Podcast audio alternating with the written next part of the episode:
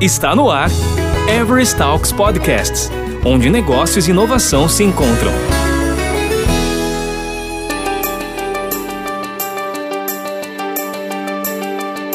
Quando se estabelece uma governança de dados, a tecnologia e os negócios devem andar no mesmo passo.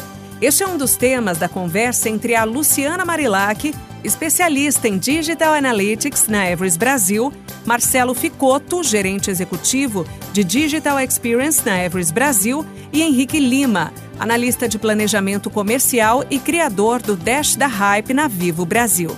Olá pessoal, eu sou Marcelo Ficotto, sou gerente de Digital Experience aqui na, na Everest é, e hoje aqui a gente vai bater um papo com o Henrique, que atua na, na Telefônica, nosso cliente. Obrigado pela sua presença, Henrique. E com a Luciana, que é a nossa líder de Digital Analytics aqui na Everest. Olá para todo mundo que está ouvindo aí o nosso podcast da Everest. Um prazer enorme estar aqui novamente. Como o Ficoto falou, trabalho com Digital Analytics, já tenho aí um, um, uma história de um pouco mais de 10 anos nessa área. Tive passagem aí para outras disciplinas como mídia paga, social listen, SEO e faz cerca de sete anos que eu estou especializada em dados toda essa experiência que eu vivi nessas áreas é, me trouxe uma bagagem bastante interessante para lidar com os indicadores, com números, com dados. Hoje, é, o meu foco são métricas digitais, que são os dados que são gerados no ambiente digital né, na web, em acessórios inteligentes, tudo que está conectado está gerando dado. E, e, hoje eu trabalho com ferramentas que capturam esses dados e transformam em sites e agregam ao time de negócio, ao time de tecnologia, a fim realmente de trazer é, mais inteligência para as estratégias dos canais digitais. Tive passagem pela Local Web, pelo grupo da Porto Seguro, e agora estou aqui na Ebris liderando um time em alguns clientes é, justamente para a gente conseguir fazer esse blend e aumentar e potencializar os negócios digitais dos clientes. E o, o Henrique está aqui com a gente. Eu, o Henrique hoje ele é, é, cliente e também já tivemos oportunidade de atuar em outros projetos, em outra empresa juntos. Então é um prazer enorme estar com o Henrique novamente. Olá, tudo bem? É, meu nome é Edson Henrique, trabalho atualmente na Vivo, na área de planejamento. É, sou formado em marketing com MBA em Business Intelligence. Já são cinco anos aí que eu venho atuando nessa parte de informações gerenciais, planejamento estratégico, acompanhando aí os principais indicadores e gerando insights para tomada de decisão. Já trabalhei com a Marilac durante um determinado período, a gente já, já conversou, já trocou bastante ideias sobre indicadores, sobre performance e outras informações a mais aí. E é um imenso prazer estar aqui com vocês, né? Recebi o convite e é um imenso prazer estar falando aqui com vocês sobre, sobre esse tema, sobre dados. Bom, é, então vamos, vamos começar o nosso bate-papo aqui. É, a gente fala, vai falar um pouco aí sobre o momento atual, né? Pensando aqui né, na questão que a gente vive hoje, né, de isolamento e, e o novo contexto que as pessoas estão vivendo, né, as empresas no Brasil elas já estavam preparadas do ponto de vista de uso de dados e, em nossa cultura do uso de dados para esse momento? Qual é a visão de vocês em relação a isso? Acredito que não estavam preparadas em sua maioria, né? Dá para generalizar, algumas outras empresas já estavam aí um pouco mais à frente e conseguiram se destacar, ter um desempenho fora da, da média, ah, mas em sua maioria, não. A maioria das empresas não estavam preparadas para esse momento, para venda por internet, ou até mesmo para captura desses dados, ou até mesmo já com um planejamento direcionado para uma realidade que é o e-commerce e esse distanciamento mesmo, a, a, venda sem esse processo físico, mais é, tecnológico. É, um dado interessante que saiu do time de, de pesquisa do Google Brasil em julho de 2020, eles geraram um estudo é, mostrando que a gente simplesmente adiantamos 10 anos previstos. Então, todo esse volume de home office, todo esse volume de compras online que a pandemia, né, tá fazendo com que a gente tenha essas atitudes, né, estamos sendo obrigados, tudo isso era um processo previsto para 2030 e está acontecendo agora. Então, foi, é bem legal esse estudo do Google, onde eles falam que em dois meses a gente amadureceu 10 anos em digitalização, tá? A gente pode ver a própria Caixa Econômica Federal, que é um dos bancos, né, acredito que sim, mais procurado durante a pandemia por causa dos inúmeros recursos disponibilizados pelo governo através da Caixa Econômica Federal, teve um boom aí de 40 milhões de novas contas cadastradas.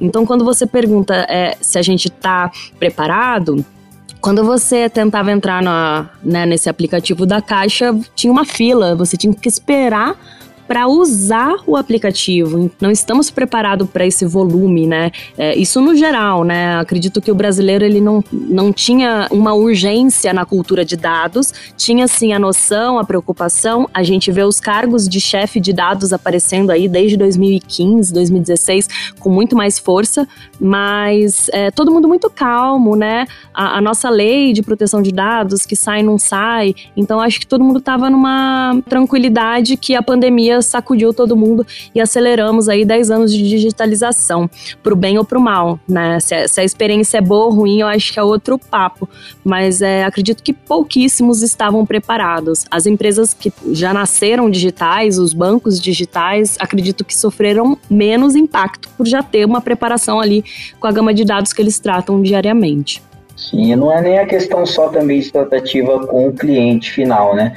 Porque aí a gente está falando mesmo do, do, de uma relação com o cliente, mas também com a relação com o próprio funcionário, né? Muitas empresas não estavam preparadas para atuar em home office, para trabalhar com, com esse distanciamento, então houve uma certa correria já para esse lado, para poder é, saber como trabalhar e manter a empresa funcionando, o negócio funcionando, e posteriormente elas também focaram nessa tratativa de como comercializar ou de como realizar mesmo os negócios é, efetivamente pela internet ou com distanciamento. É, e aí pensando justamente nessa questão da cultura e vendo que as empresas não estão é, de, de forma geral é, maduras ainda no uso de dados, como que uma empresa é, hoje pode iniciar essa jornada de uso de dados? Qual, qual é o caminho mais indicado para eles iniciarem no uso de dados? Para quem está começando do zero, eu, eu, vejo até um cenário bastante otimista, né? É um longo caminho a ser percorrido, porém um cenário otimista na questão de que você pode começar certo. É, nós aqui, as empresas grandes, elas têm grandes, elas têm um legado muito volumoso tratar os novos dados com dados legados, eu acho que é o maior desafio que temos hoje no mundo para quem trabalha com dados. É, se você for começar, é, eu diria que a governança, instituir uma governança, um grupo de governança, e se você não tiver condição de ter né, uma coordenação de governança, que você é, determine alguns representantes que vão iniciar este trabalho para ganhar força, mas a gente precisa iniciar com uma governança de dados, onde ela vai é, orientar, vai dizer para todo mundo onde os dados são gerados, né, que tipos de dados é, a empresa consome, o que, que é transacional, o que, que é digital, o que, que é CRM, DBM, quais são os indicadores primordiais, né? A gente fala aí de dashboards, o que, que eu vou acompanhar no dashboard, o que, que eu vou fazer estudo aprofundado cada time, né, tem essa importância para si. Mas quando você tem uma governança instituída, você consegue determinar os indicadores de uma forma que a regra de negócio ela não é prejudicada. Por que, que eu falo isso? Porque cada produto pode ter uma regra diferente de negócio. Então, quando você estipula uma governança, você começa a alinhar as regras com tecnologia, né? E a uniformidade da informação uh, dentro dos times é importante. Quem geralmente faz isso é o, o quem está responsável pela governança de, de dados. Então, a minha dica para quem está começando é buscar saber sobre essa disciplina e sobre as técnicas de uma governança de dados. Para quem está começando, o ideal primeiramente é fazer uma análise e verificar do seu cenário, né? Se inicialmente você não tem nada, é, não tem nenhuma base de dados estruturada, você está começando do zero realmente, você precisa analisar no seu negócio, né? Fazer uma pesquisa, ver quais são as tecnologias, quais são os parâmetros utilizados para o seu negócio, verificar também qual é a forma é, ideal para se tratar os dados para o seu ramo, direcionados para o seu foco de negócio e posteriormente você conseguir também já ir trilhando os caminhos, entendendo o que, que eu tenho ainda de legado, o que, que eu tenho armazenado, o que, que eu não tenho armazenado, fazer toda uma análise tanto externa quanto interna para poder aí sim é, se direcionar a uma tecnologia ou alguma solução. E aí você começar a criar, vamos dizer assim, um data warehouse, um banco de dados, onde você vai poder estruturar os seus dados, tratar esses dados e armazená-los de, de forma correta. É, e pensando na qualificação desses dados, né? Já que a gente acabou de falar da, da cultura e desse início de uso, né? Quais são as responsabilidades dos membros do, de um projeto ou de um produto dentro de uma empresa, né? E qual o processo para termos esses dados qualificados de verdade no final do dia. Como vocês enxergam isso? O processo cultural e a implementação de uma cultura de dados dentro de uma empresa é de extrema importância. Por quê? Porque quando eu falo da responsabilidade, passa também pela, pela responsabilidade de se propagar uma cultura para que todos tenham esse consentimento de que são responsáveis pela qualificação e pelo resultado final desse dado. Então, eu preciso que desde do, do meu processo transacional, desde a ponta, desde da primeira pessoa que vai imputar o dado no sistema, que ela tenha ciência de que esses dados são importantes e que ela seja fiel em, em reproduzir aquilo que foi combinado, para que no final da esteira, até a entrega de um dash ou análise desses dados, eu tenha é, uma qualidade diferenciada na entrega final. Se o, o, o responsável pelo input no transacional não souber que ele tem que imputar informação, que ele tem que tabelar a informação de forma correta. Posteriormente, os meus dados eles vão vir desqualificados, eu vou ter uma tratativa diferente nesse, nesse processo.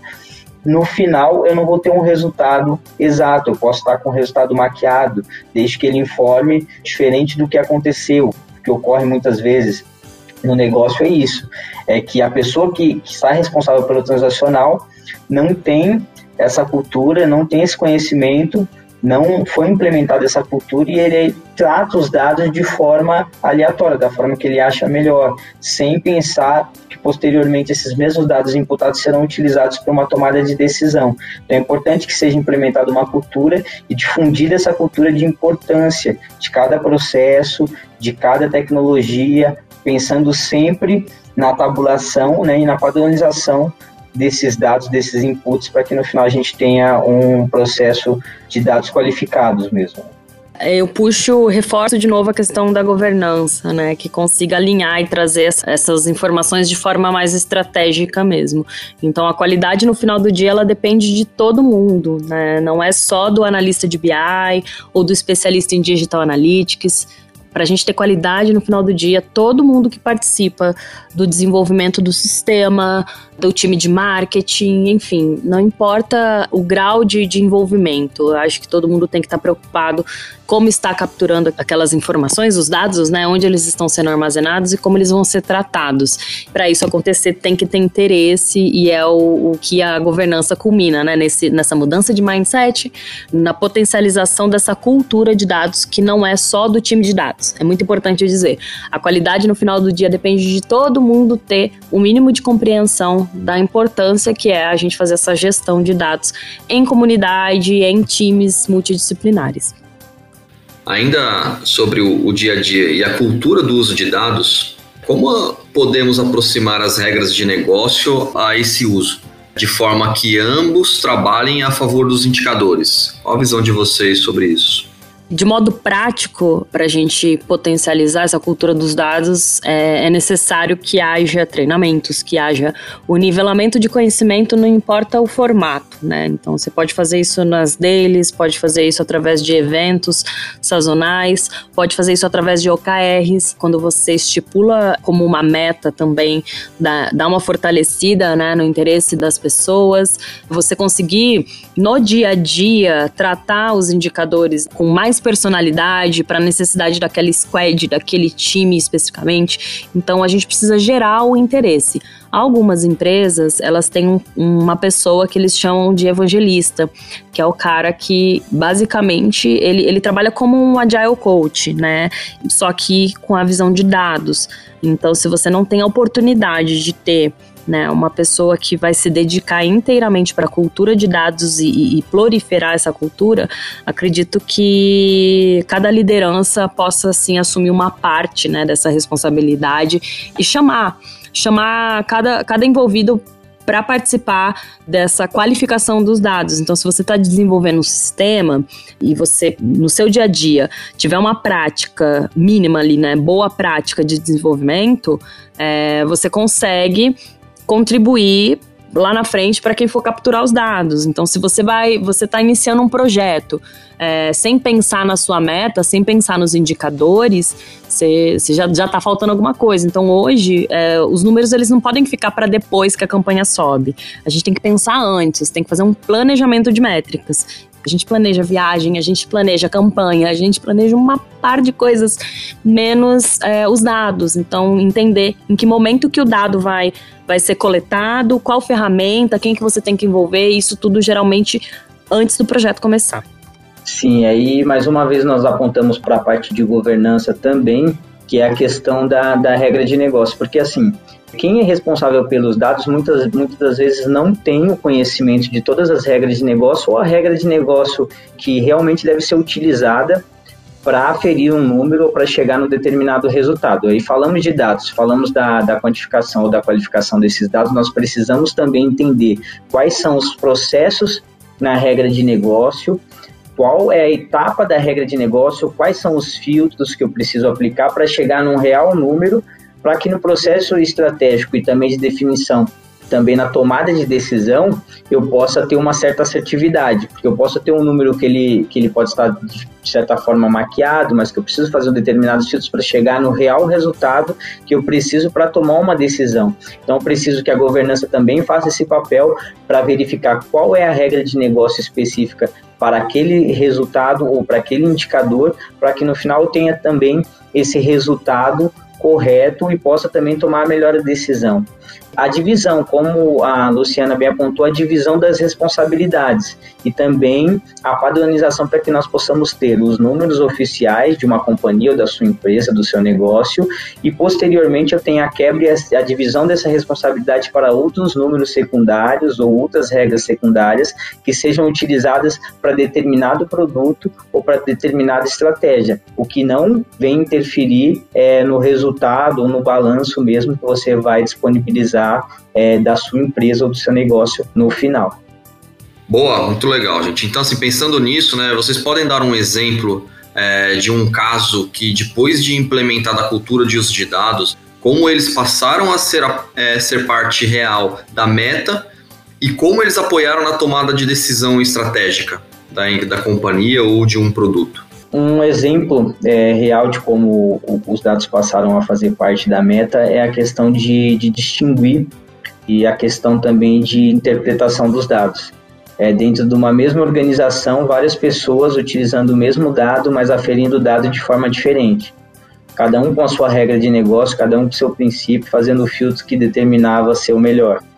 Isso foi um processo bem cansativo, onde nós tivemos que fazer uma análise, fazer também a busca dessas regras de negócio que estavam sendo aplicadas em diversas áreas, entender qual era a melhor regra e qual era o melhor filtro a ser aplicado para a gente poder chegar no, no resultado correto e aferir é, esse resultado estipular também as metas, os indicadores que seriam utilizados, que seriam os melhores indicadores para se, se medir né, esse indicador. Chegamos à conclusão da regra de negócio, que seria padrão para todos utilizarem, chegamos a, a ter um indicador único, onde todos olhavam para o número de forma igual e assim podia ter também uma meta plausível, porque cada um tinha sua meta, estipulava da forma que achava melhor, e no final o resultado final que a gente esperava não era alcançado. Então, as metas foram desdobradas, né? Tanto da, da parte estratégica para a parte tática e operacional, de forma racional, né? E mais lógica também, padronizada.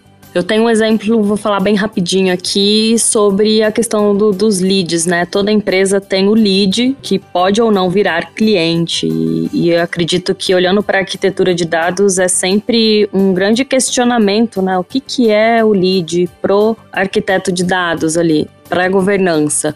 É o e-mail? É o CPF? É o número da proposta? O que, que é? É uma pergunta simples, mas se você chegar numa grande corporação, cada time vai responder algo diferente. Então, por isso, reforçando a questão da governança, quando você coloca todo mundo para definir e olhar para o técnico, né? O negócio olhando tecnicamente como vamos registrar um lead, para a gente conseguir fazer o end-to-end -end daquela operação, daquela transição, entender se o cara tem interesse, se o cara tem perfil, se, se ele vai consumir o produto, se ele vai ficar é, se ele vai virar cliente, se ele vai fidelizar, enfim, é, a gente tem que parar um pouquinho para pensar nessas questões técnicas que geralmente geram conflitos. Então, a experiência que eu tive foi muito forte, foi com lead, porque foi algo que demorou anos, assim, né? Foram dois anos para a gente conseguir consolidar é, a regra de negócio de todos os produtos de uma grande corporação.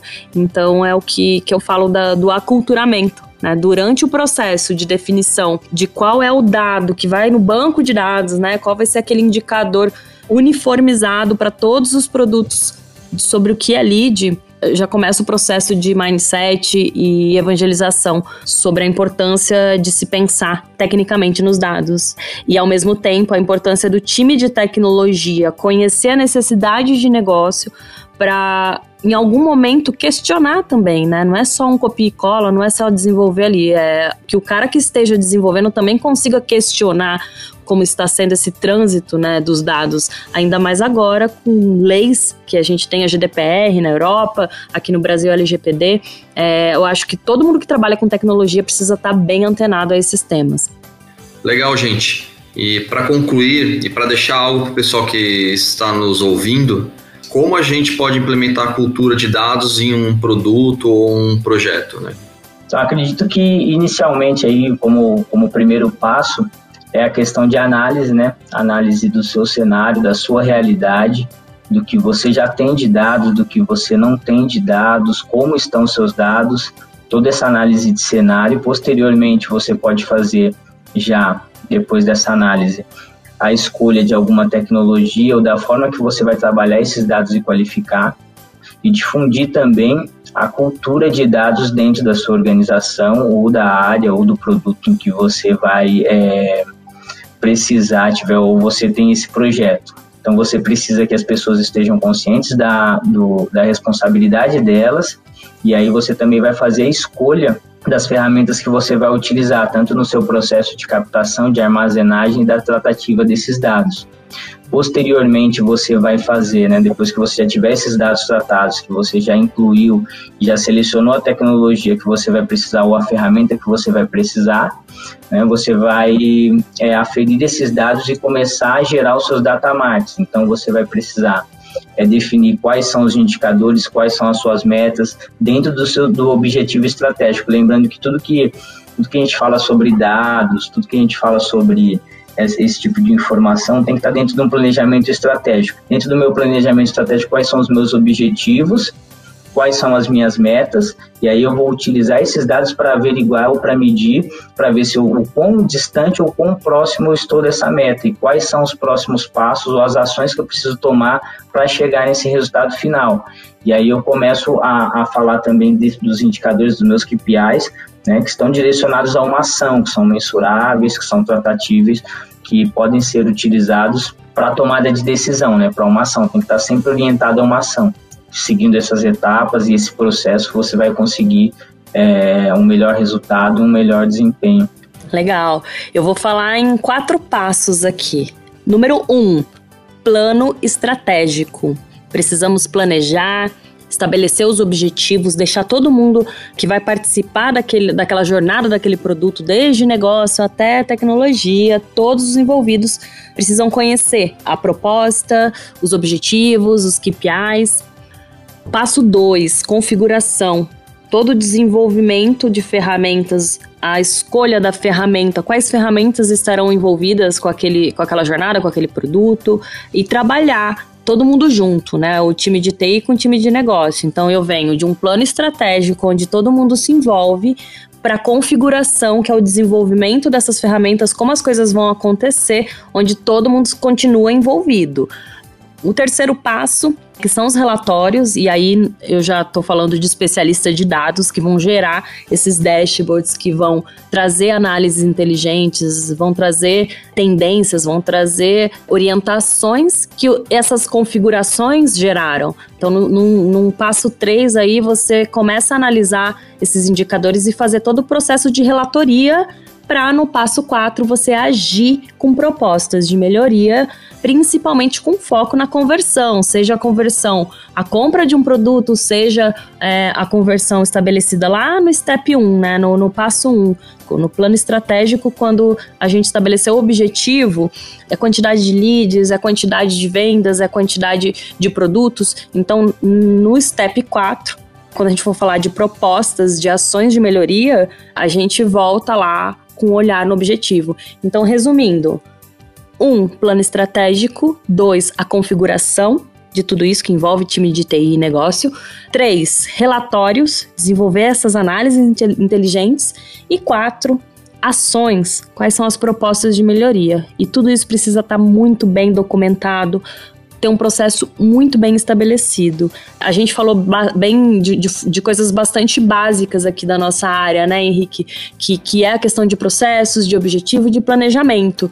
Pode parecer chovendo molhado, mas pouca gente está fazendo. Então, se a gente não faz o básico e vier outra crise, é uma outra tsunami derrubando a gente. Então, que a gente possa fazer o mínimo para conseguir estabelecer a governança de dados, potencializar a cultura de dados na companhia. Bom, queria agradecer a presença do Henrique, da Luciana, pelo papo de hoje, super rico como sempre.